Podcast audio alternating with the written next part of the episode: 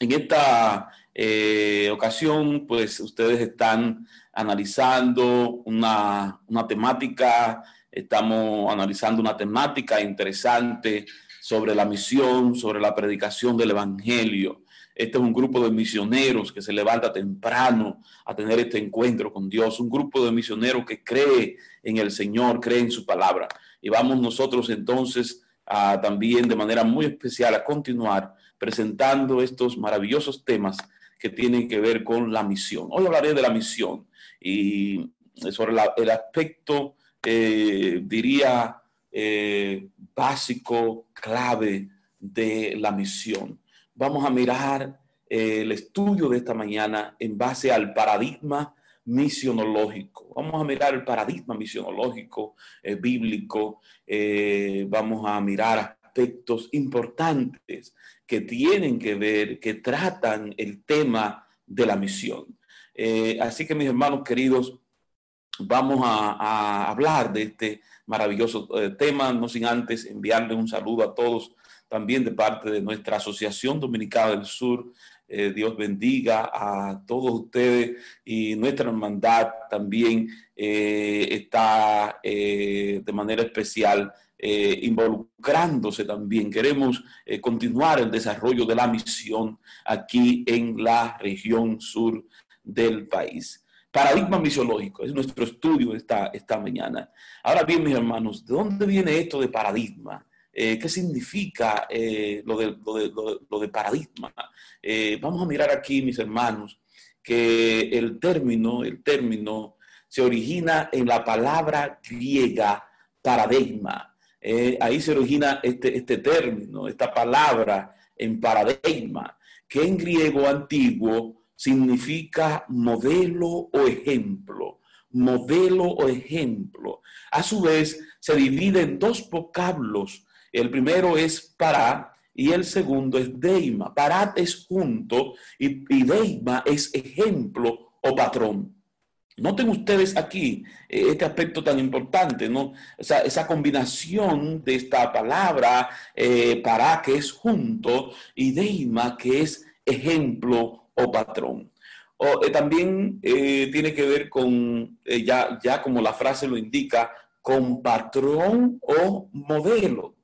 Ahora bien, mis hermanos queridos, eh, el paradigma, el paradigma, entonces nos lleva a que eh, entendamos, podamos mirar que todo aquel modelo, patrón o ejemplo que debe seguirse en determinada situación, o sea, denominamos paradigma todo aquel modelo, todo aquel modelo, patrón o ejemplo que debe seguirse en determinada situación. Ahora bien, eh, eso en cuanto a paradigma, ya tenemos que patrón, que es modelo, eh, que deriva de una palabra antigua griega y todo aquello. Ahora bien, eh, la misionología, ¿no? Porque el estudio es paradigma misionológico. Ahora bien, la misionología, etimológicamente, esta palabra viene a significar tratado o ciencia de la misión. Note usted, ¿no? Eh, la palabra misionología viene a significar el tratado o ciencia de la misión.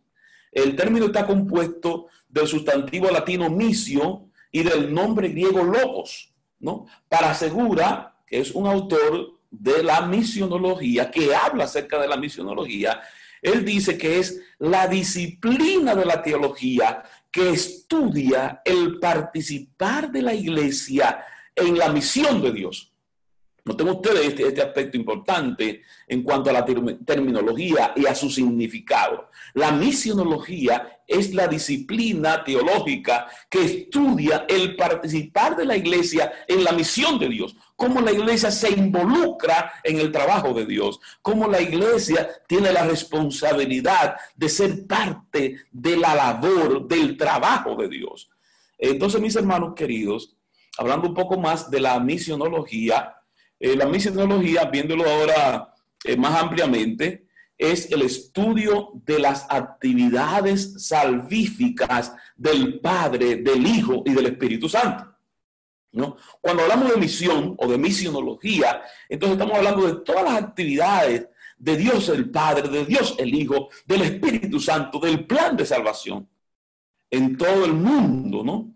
Orientadas a hacer real la presencia del reino de Dios en la vida de, en la humanidad, no la presencia del reino de Dios en la humanidad.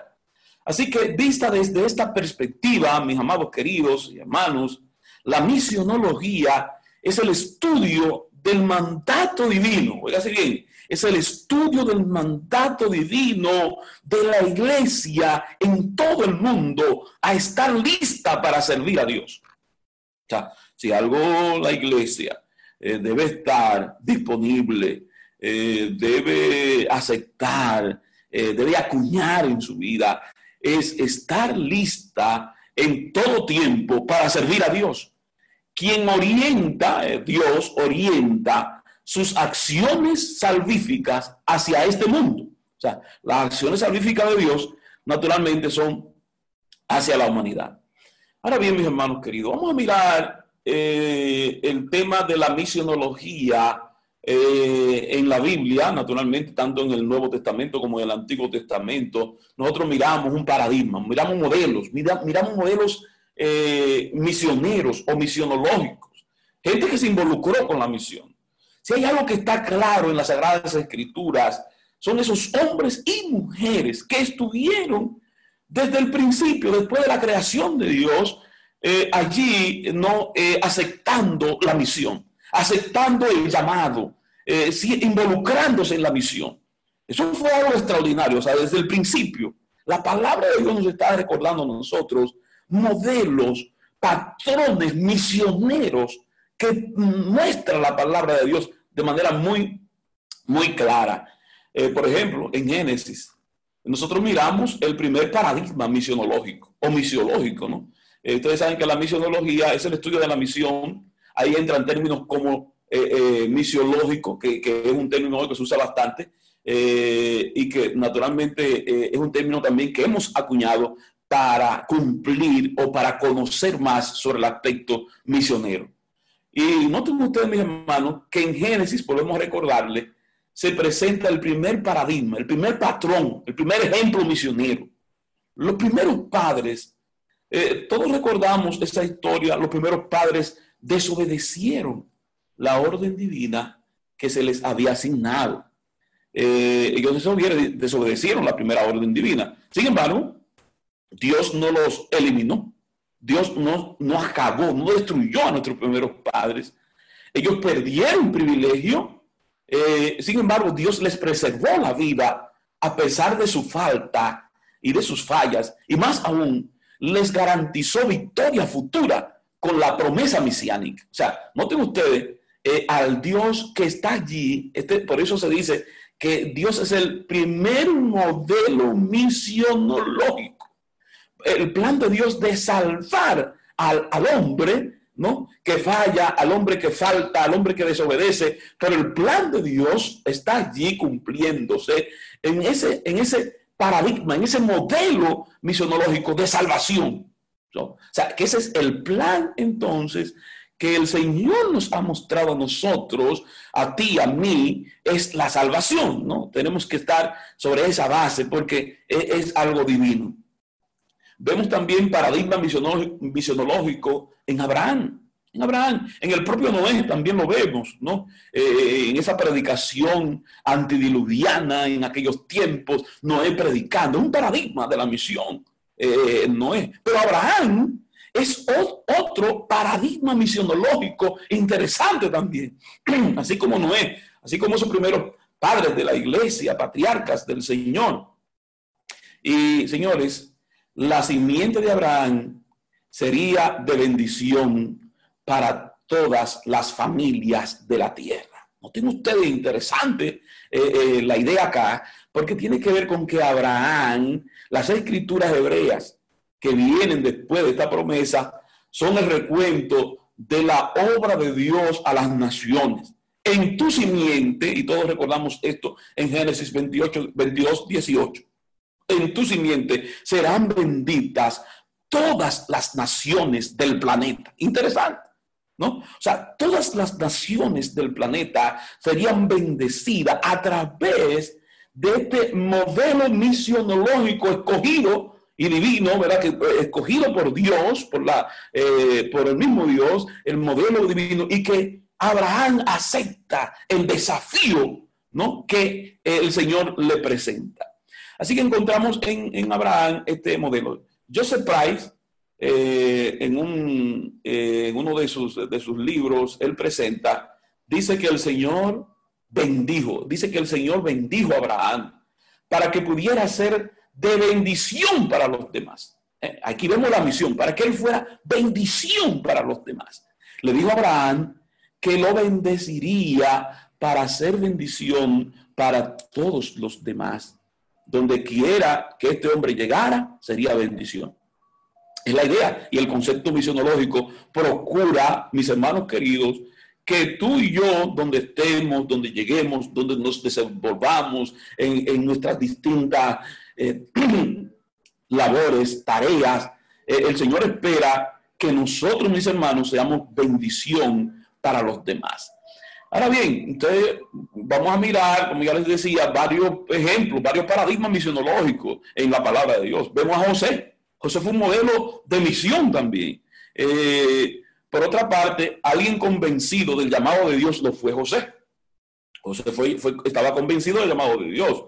Y recuerdan ustedes ese momento cuando estando en Egipto, frente a sus hermanos, les comunicó que no se pusiesen tristes, Ni sintieran pesar por haberlo vendido y todo lo que pasó con la, historia de José, ¿no? Eh, la humillación que recibió, eh, bueno, llevarlo hasta la muerte, esclavo, todo aquello. Y, José le dice, no se sientan tristes, mi hermano, ahora por lo que ustedes hicieron. No, no, no. Por haberme vendido. Jehová eh, lo había enviado para preservación de vidas. Hace bien, o sea, eh, eh, él entiende, Dios me envió para, para preservar, para salvar a mucha gente. Fue el plan de Dios. interesante todo esto, ¿no? En medio de la circunstancia que pasó y toda su experiencia. Hermanos, en Moisés encontramos otro eh, paradigma misionero muy interesante en Moisés. En el Antiguo Testamento se encuentran variedad de llamados, ¿no? Llamados. Y la misionología tiene que ver con llamados, con ir eh, a cumplir la misión. Llamados a misiones importantes. Tal es, tal es el caso de Moisés. En Éxodo 3, 4, Dios sabía exactamente lo que haría cuando lo llamó, ¿no? El éxito de Moisés no dependió de las habilidades o destrezas, ¿eh? gustos, preferencias eh, o éxito pasado. Primero Dios le dio a Moisés una misión y luego le proveyó de su Santo Espíritu para administrar y para liderar. Y ahí está Black Bay, hablándonos acerca de eso, Skinner, otros autores también, hablándonos del llamado de Dios, ¿no? Eh, el propósito de Dios para el creyente, en una, obra que ellos, esos autores escribieron. Y ellos están diciendo que la misión de Dios, la misión que el Señor eh, entregó a Moisés, primero Dios le dio una misión a Moisés. Yo quiero decirte en esta mañana que Dios nos entrega una misión a todos los que estamos aquí en esta plataforma. ¿no? Y luego Dios provee su Santo Espíritu. ¿Para qué Dios provee su Santo Espíritu? No hay duda, es para nosotros entonces, ¿no? Es ser llenos de la gracia y el poder de Dios para el cumplimiento de la misión. Y si algo Dios hace, mis hermanos, es colocar su Santo Espíritu, no hay duda, eh, el plan de Dios de hablar, ejemplo, en estos tiempos que se han tocado los temas como la lluvia tardía, lluvia temprana y estos temas, mis hermanos, eh, no hay duda que cuando hablamos del Espíritu Santo, el contexto de todo esto tiene que ver con la misión. O sea, la misión de Dios. Porque para eso Dios otorga el Espíritu Santo sobre todas las cosas. Para, y Dios le dio, eh, sabemos, o sea, eh, Moisés fue capacitado, fue lleno de la gracia de Dios para ministrar, para liderar. Nosotros igual hoy para para impulsar, para predicar, para llevar el mensaje de Dios. De acuerdo a, Guthrie y Moller y Stitz también, mis hermanos queridos, en el comentario bíblico del nuevo, eh, nuevo comentario bíblico, ellos están hablando aquí que presentan al pueblo de Israel, y esto es un concepto mucho más amplio, eh, no es particular. Vemos misionología particular en Abraham, en, Noé, en, José, bueno, en todos esos hombres de Dios. Eh, pero vemos entonces una misión mucho más genérica, mucho más amplia. Ellos presentan que el pueblo de Israel cumplió una misión religiosa cuando fueron enviados a destruir a los cananeos.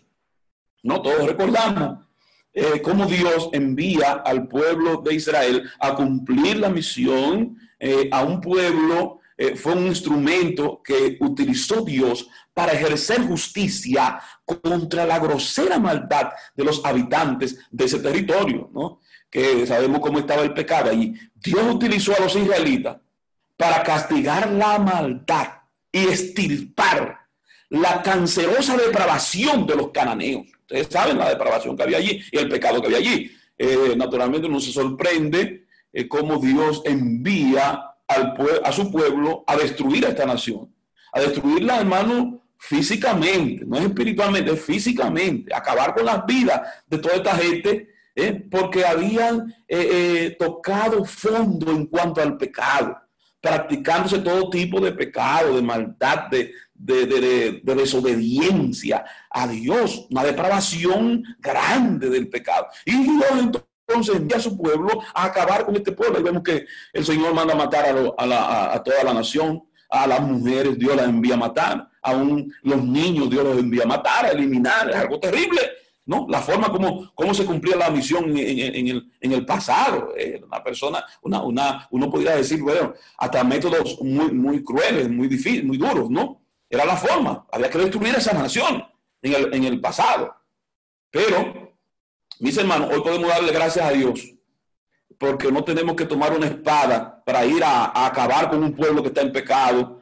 ¿eh? Imagínense que el pueblo de Dios tuviera que estar yendo de pueblo en pueblo, hermano, destruyendo la gente, eh, acabando con ellos. Hoy, hermano, la misión de Dios, eh, nosotros utilizamos una espada una espada poderosa, mis hermanos, ¿no? De 66 cañones. La palabra de Dios. Qué, qué maravilloso, mi hermano. Que hoy tú y yo tenemos una espada, ¿verdad? Poderosa para llevar el mensaje de salvación. Hermano querido, la economía bíblico-cristiana se expresa como una economía misionera, ¿no? O sea, ese es, hermano, y, eh, está la sustancia verdadera de, de la existencia del pueblo de Dios. Somos una economía misionera Dios se revela y salva al hombre por medio de la misión. Fíjese bien, Dios se revela y salva al hombre por medio de la misión. Que es como decir, eh, con una llamada especial, y con un llamado especial, y el envío de personas a todo un pueblo para hablar y actuar en su nombre. Para eso que estamos nosotros en esta tierra, ¿no? Para aceptar ese llamado, para ir a hablar y actuar en el nombre de Jehová. Tú y yo hablamos en el nombre de Dios cuando vamos y llevamos este mensaje, cuando molestamos a nuestra propia familia, cuando molestamos a nuestros amigos, cuando hablamos del mensaje de Dios. De Abraham a Moisés, de Israel a los profetas, de Cristo a los apóstoles, ¿eh? a la iglesia. Dios manifiesta su proyecto de salvación realizándolo en la historia a través de llamados para la misión. Dios nos estado llamando a través del tiempo, de todo este tiempo. Y Dios nos, está llamando, nos ha llamado a nosotros en este tiempo también para ser sus representantes en el cumplimiento de la misión. Y esto es apoyado por Baker, que cuando dice que las grandes figuras del Antiguo Testamento, mis hermanos, fueron personas que oyeron y respondieron al llamado de Dios. Óigase bien, respondieron, aceptaron el llamado de Dios. Abraham oyó el llamado de Dios, como lo decíamos. Moisés respondió al llamado de Dios. Jeremías e Isaías fueron profetas porque sin buscarlo, ellos oyeron y respondieron al llamamiento de Dios.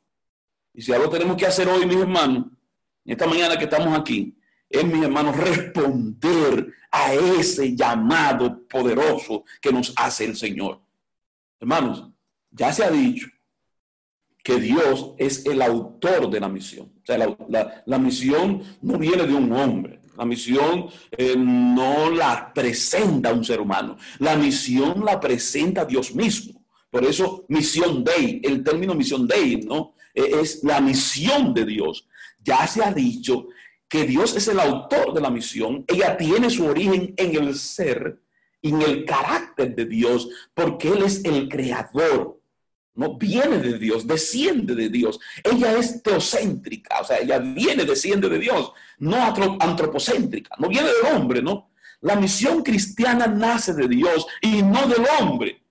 Y si hay un misionero, esto es interesante, señores, si hay un misionero en el Antiguo Testamento, ese misionero es Dios mismo. Dios es el misionero, mis hermanos eh, queridos.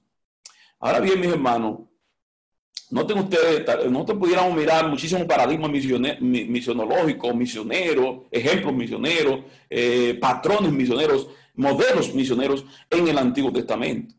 Pero vamos a mirar ahora algunos ejemplos en el Nuevo Testamento, algunas eh, pinceladas, podríamos llamarle así, eh, de ejemplo misionero, de corte misionero, de, de aspectos misionológicos que presenta también el Nuevo Testamento. Y hermanos, aquí es bueno puntualizar que el que sigue al Señor debe renunciar a muchas cosas que le agradan. ¿eh? Y también debe prepararse para una vida de sacrificio. Una vida de sacrificio no es nada fácil lo que le espera al siervo que desea hacer el trabajo del Señor, según Mateo 16, 24. ¿no? O sea, hay que renunciar a muchas cosas. Hay que renunciar al mundo, al pecado, el misionero. ¿eh? Tiene que renunciar al pecado, tiene que renunciar al mundo, tiene que renunciar a la, a la pecaminosa forma de vivir, mi hermano y mi hermana. Nosotros entonces somos llamados a ser puros, a ser santos, a entregarnos a Dios, mis hermanos. ¿Eh? Entonces, eso es para cumplir eficientemente el llamado de Dios. Ahora bien, mis hermanos, los versículos claves que hablan de la gran comisión que todos nosotros conocemos, ¿eh? en Mateo 28, 18 al 20, es un mandato para todos los siervos del Señor que vayan a predicar el Evangelio a toda nación, tribu, lengua y pueblo mandato de Dios claramente que se presenta en el Nuevo Testamento, como yo diría, es la gran comisión, es modelo clave en el Nuevo Testamento, un paradigma allí misionero que el Señor presenta, ¿no? Eh, para, para todos nosotros, para la humanidad. Y saben ustedes, mis hermanos, que es el deseo de Dios que todo ser sea su discípulo, es el plan de Dios que todos eh, podamos venir al conocimiento de Dios, que la humanidad venga al conocimiento de Dios y que los mismos sean bautizados, como dice la Biblia, en el nombre del Padre, del Hijo y del Espíritu Santo. O sea, eh, eh, dentro de la, de la, del paradigma misionológico en el Nuevo Testamento encontramos ¿no? prácticas misioneras interesantes que debemos lograr ¿no? al discipular, al preparar a las personas y entonces llamándolos para que puedan ser parte del pueblo de Dios, siendo bautizados en el nombre del Padre, del Hijo y del Espíritu Santo. La gran comisión implica, mis hermanos, un triple encargo. Oiga bien, hay un triple encargo en la gran comisión, ¿eh? y allí está, hermano, el triple encargo que tiene que ver con evangelizar, con discipular y con bautizar también. Tres aspectos dentro de la gran comisión ¿eh? que es paradigma misionológico en el Nuevo Testamento. La gran comisión, hermanos, comprende la evangelización nacional como la proclamación transcultural del mensaje de, Cristo. Hágase bien. O sea, aquí está en dos vertientes la, la misión. Número uno, en un plan nacional, en un plan local, pero en un plan también eh, extensivo, transcultural. ¿eh? Este plan eh, este, llega, llega a fronteras, a otras fronteras el Evangelio, a otras naciones, a otras tribus, a otros lugares, ¿no? Fuera de nuestro propio entorno. Entonces, la gran comisión ¿no? Eh, eh, contempla eh, el Evangelio en una extensión tanto local como también genérica, amplia, transcultural, ¿no? transformando culturas, transformando idiomas, barreras, vamos, o sea, no importa el idioma de la persona, allí puede encontrar al Señor, no importa la nación, la nación que tú eres, allí puedes encontrar al Señor. Hermanos, no es una tarea a ejecutarse de manera sucesiva, sino de, zona, de, forma concomitante. O sea, esto de la misión eh, nacional, esto de la misión transcultural, más allá, internacional, mundial, no es para hacerlo por etapa, hermano, no, no, no, es para lograrlo en conjunto. O sea, eh, por eso la iglesia tiene ese proyecto misionero. John Knight eh, presenta, presenta en, sus, en sus libros y escritos, ¿no? Él habla de una iglesia misionera, de una iglesia que está presente en, casi todos los países del mundo, en programas misioneros, en proyectos misioneros, y es interesante lo que hace la iglesia. Ahora bien, existen dos propósitos claves por el cual Jesús llama a sus discípulos. Vamos a ver dos propósitos claves por el cual Dios nos llama a nosotros. En primer lugar, hermanos, Jesús llama para que estuvieran con él a sus discípulos y en segundo lugar, para enviarlos a predicar. Noten ustedes este aspecto interesante. No, Dios nos llama, Jesús nos llama para que estuviéramos con Él, primeramente. Y ahí está la clave de la misión. O sea, eh, nosotros como misioneros, cada uno de nosotros los que estamos aquí, llamados a esta, a esta misión especial, mis hermanos queridos, en primer lugar, Dios nos llama a nosotros para esa relación especial con Dios. Qué bueno lo que estamos haciendo aquí. No, en esta mañana lo que ustedes están, haciendo, todo este proyecto del plan de Dios, su mayor regalo de reunir eh, a, los hermanos, a los misioneros de los distintos puntos del país para cumplir la misión, para llevar el evangelio, mi hermano. Y esto tiene que ver naturalmente, en primer lugar, con nuestra relación con Dios, ¿no? Porque el plan de Dios al llamar a sus discípulos fue primeramente para que estuvieran con Él. Nosotros debemos estar con Jesús. Y en esta mañana yo quiero decirte que tu vida y mi vida están en las manos de Dios, que tú estás con Jesús, que nosotros debemos tener esa relación con Jesús, estar con Él, eh, mantenernos en unidad con nuestro Dios. Hermanos, la misión del Señor se presenta claramente cuando puntualiza que Él fue enviado a traer las buenas nuevas a los que no tienen recursos, ¿no? Vino para anunciar la libertad a los cautivos, para traer vista a los ciegos, a los que están oprimidos, libertad sobre todo proclamar el año de la gracia del Señor, Lucas 4:18. No tengo usted allí, ¿no? Eh, allí está, se presenta la misión propia del Señor. Eh, hay un autor y predicador, John R. Stott, muy, muy conocido, escritor también, menciona que sin la Biblia, la evangelización del mundo sería no solo imposible, sino realmente inconcebible. O sea que nosotros necesitamos la espada de la predicación del Evangelio, ¿no? la que nos lleva, la que nos ayuda ¿no? a presentar el mensaje. La Biblia, dice John Stott, eh, es la que pone sobre cada creyente la responsabilidad de evangelizar al mundo ¿eh? con un mensaje que debemos proclamar.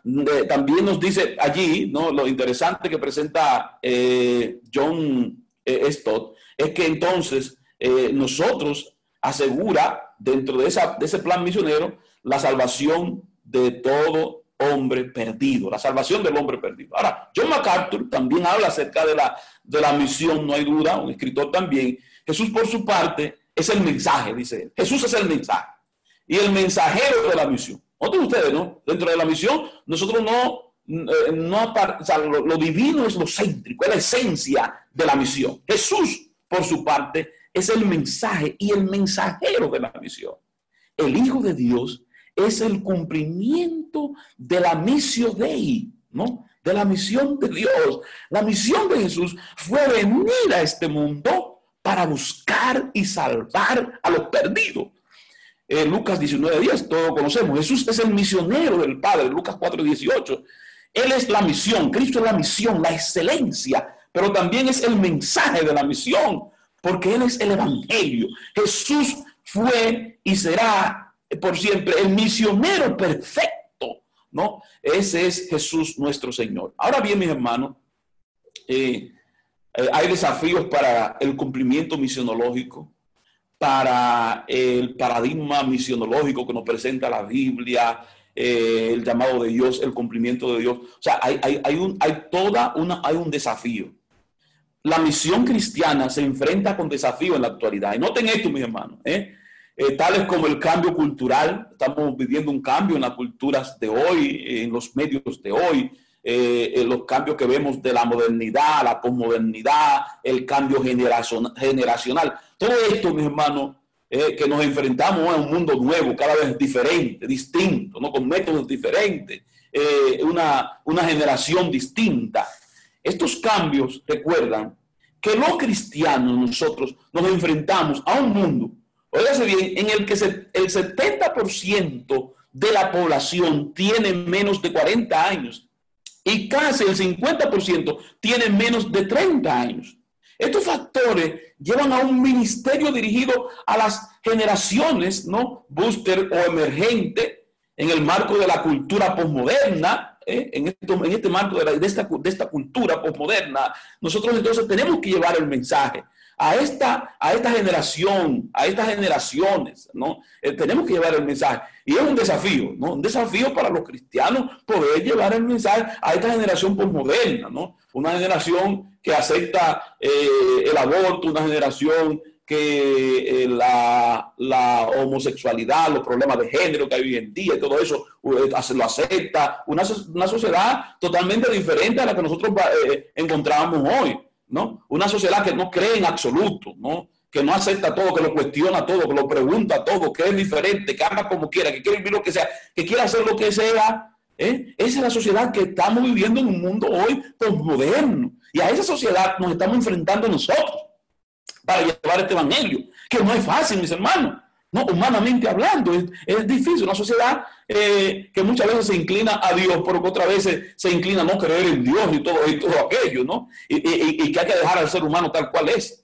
Y que usted no puede eh, forzar al ser humano, no, nada de eso. O sea, hay que dejarlo tranquilo, cada uno, y no puede usted, ¿verdad?, eh, allí este, forzar a la persona, ni, ni, ni ¿verdad?, para, para llevar el evangelio. Ahora bien, Aquí entonces a lo que Jiménez dice que los cristianos de este nuevo milenio se enfrentan a un desafío de la cultura eh, llamada posmodernidad, en la que el secularismo ha dejado una fuerte impronta, ha dejado allí una señal grande, hermano. Este se manifiesta en el medio social a través de la práctica de, de muchas creencias. Está el noticismo, el relativismo moral, una marginación de la iglesia en los espacios públicos, ¿Eh? Señores, todo esto está afectando hoy, son desafíos que tenemos. El desafío profundo es la negación de la razón y de paso la negación de la verdad. Hoy en día también que se vive todo eso. Y hermanos queridos, eh, dentro de este desafío, eh, dentro de este desafío que tiene la misión hoy en día, óigase bien, hermano y mi hermana, hay aproximadamente 4 mil millones de no cristianos hoy en día que no han sido evangelizados con éxito todavía, ¿no? Cerca de un tercio de los 13 mil grupos de personas en el mundo todavía tiene que ser evangelizado. Estas son cifras que son alarmantes, mis hermanos. Esto significa que casi un tercio de las naciones, tribus, lenguas, pueblos del mundo no ha sido evangelizado con efectividad. Hay aproximadamente más de 3 mil millones de personas que creen y practican religiones no cristianas en el mundo.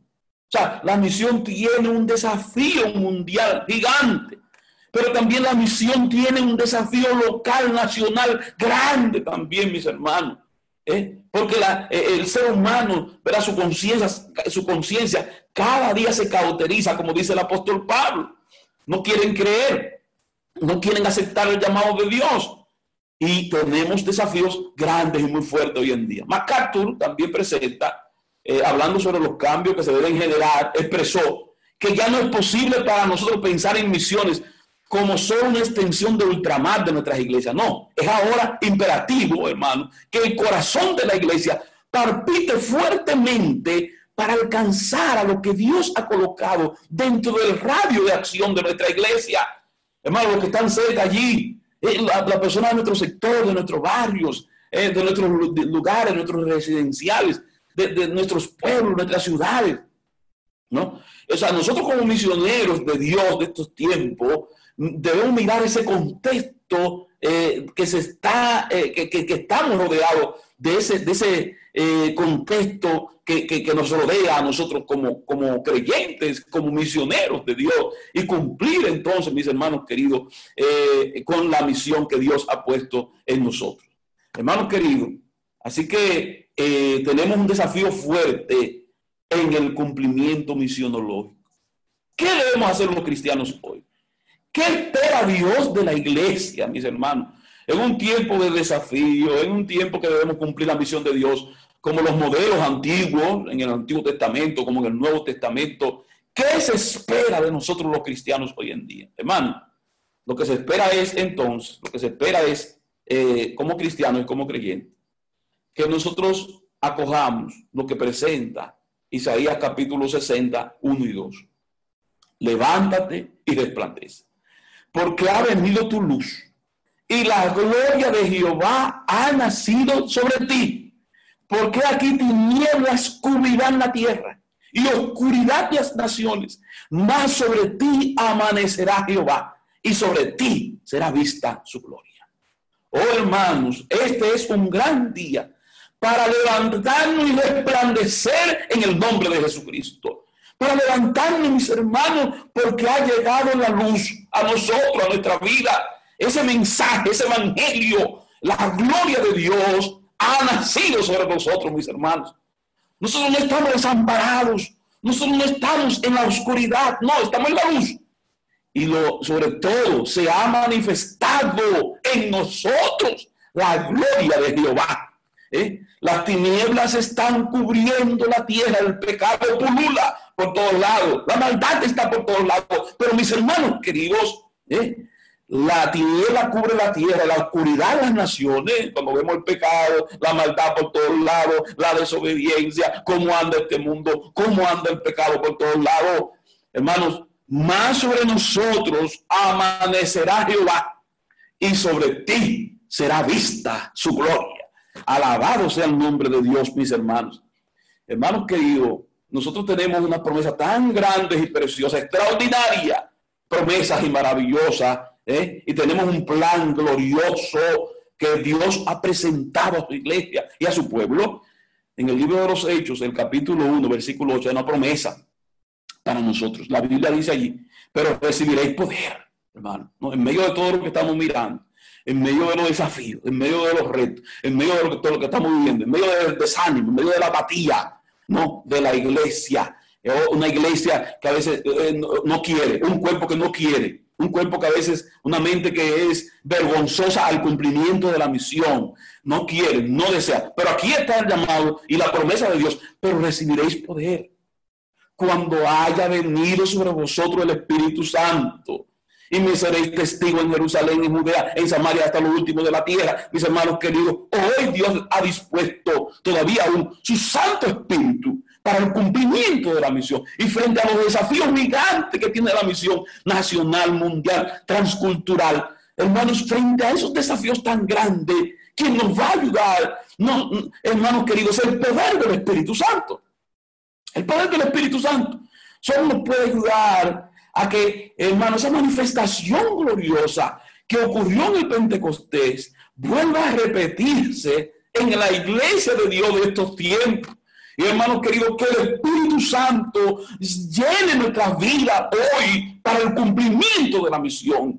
Que hoy nuestros corazones se dispongan a recibir la lluvia del Espíritu Santo para el cumplimiento especial de, la, de la misión de Dios. Dios espera que tú y yo tengamos ese encuentro, que nos preparemos, mis hermanos queridos, y para que en este país, en este país ocurran cosas grandes en cada campo, en cada región que de los hermanos, de los líderes que estamos aquí presentes, Dios quiere alcanzar el este, el norte, eh, la Cap Santo Domingo, que es grandísimo, el sur, el nordeste, todo nuestro territorio, mis hermanos. El Señor lo va a alcanzar a través de estos instrumentos humanos que somos nosotros, pero siendo llenos del poder del Espíritu Santo. Hermanos queridos, Dios espera, como lo dice el testimonio para la iglesia, eh, allí, mis hermanos, Dios espera para, como lo, lo presenta Elena Halmon White, Dios espera un servicio personal de cada uno de aquellos a quienes ha confiado el conocimiento de la verdad para este tiempo. Un servicio personal. A veces ustedes se desaniman porque ven que otros no quieren, que no desean, o no sé qué cosa. No se es un asunto personal, hermano. No todos pueden salir como misioneros a los países extranjeros pero todos pueden ser misioneros en su propio ambiente, para sus familias y su vecindario. Que seamos una bendición como la fue eh, eh, Abraham y que esa bendición es extensiva a la simiente, al pueblo de Dios, en sentido genérico, mis hermanos, de bendición para nuestra familia, para nuestro vecindario. Hermanos queridos, y aquí en Servicio Cristiano, en la página 175, Elena de White presenta él nos ha confiado una verdad sagrada. Cristo, cuando habita en los miembros individuales de la iglesia, oígase bien esto, hermano, es una fuente de agua. Estamos llegando al final. Llegando al final. Y fíjense ustedes, hermano, que Cristo, vuelvo a repetir, cuando habita en los miembros de individuales de la iglesia, es una fuente de agua que salta para vida eterna. Qué lindo y hermoso, hermano. Soy culpable delante de Dios si no hacéis todo el esfuerzo posible para dispensar el agua viva a los demás. Hermanos, somos una fuente de agua que salta para vida eterna. Somos culpables si no hacemos el esfuerzo posible para dispensar agua a los demás. Hermanos, en resumen, y concluyendo, mis hermanos queridos, debemos aceptar el reto de ser misioneros del Señor. En este paradigma misionológico que nos presenta el cuadro bíblico, mis hermanos queridos, nosotros lo único que tenemos que continuar es aceptando el reto en este mundo que Dios nos ha colocado para ser misioneros del Señor. El Señor espera ¿eh? que cumplamos con la misión de Él, la misión de Dios. Que todos podamos hacer el trabajo puestos en las manos del Señor, porque no estamos solos. Y hermanos, eh, algo maravilloso, impactante, poderoso, es que la misión de Dios es salvación y vida eterna. La misión de Dios es salvar este mundo ¿eh? desesperado, de enfermedades, de accidentes de maldad, de dolor, de depresión. Tanta gente para un trabajo. Mi hermano, lucha en este mundo por no tener la gracia de Dios, por no aceptar la gracia de Dios. La tienen, pero la rechazan. Hermanos, nosotros estamos en este mundo para hacer que la misión de Dios se cumpla, que el mundo reciba la salvación y la vida eterna. Hermanos, que en esta mañana nosotros podamos al reflexionar y al mirar estos aspectos eh, misioneros, misionológicos, como lo hemos estudiado, al reflexionar sobre todos estos aspectos, podamos mirar la importancia de lo que Dios ha colocado en nosotros. Que Dios bendiga a todos nuestros hermanos esta mañana y que nosotros nos desafiemos, mis hermanos, a cumplir y aceptar la misión de Dios. Que la paz de Dios sea contigo que el Espíritu Santo more en tu corazón, que hoy por hoy tú y yo seamos esos instrumentos de bendición para la humanidad, que hoy entreguemos una vez más nuestras vidas al Señor Jesús. Hoy en esta mañana, el llamado principal es a entregar nuestros corazones y nuestro ser al Señor Jesús, para que ese Espíritu Santo llene nuestras vidas y nos ayude a ser instrumentos de bendición. Que Dios te bendiga, mi hermano y mi hermana y que unidos hoy entreguemos primeramente nuestra vida a Dios y que todos mis hermanos, los que estamos aquí, seamos, hermanos, contagiados, seamos impactados con el llamado de Dios, esa aceptación de ese llamado y que podamos hacer que otros también entren a esta misión.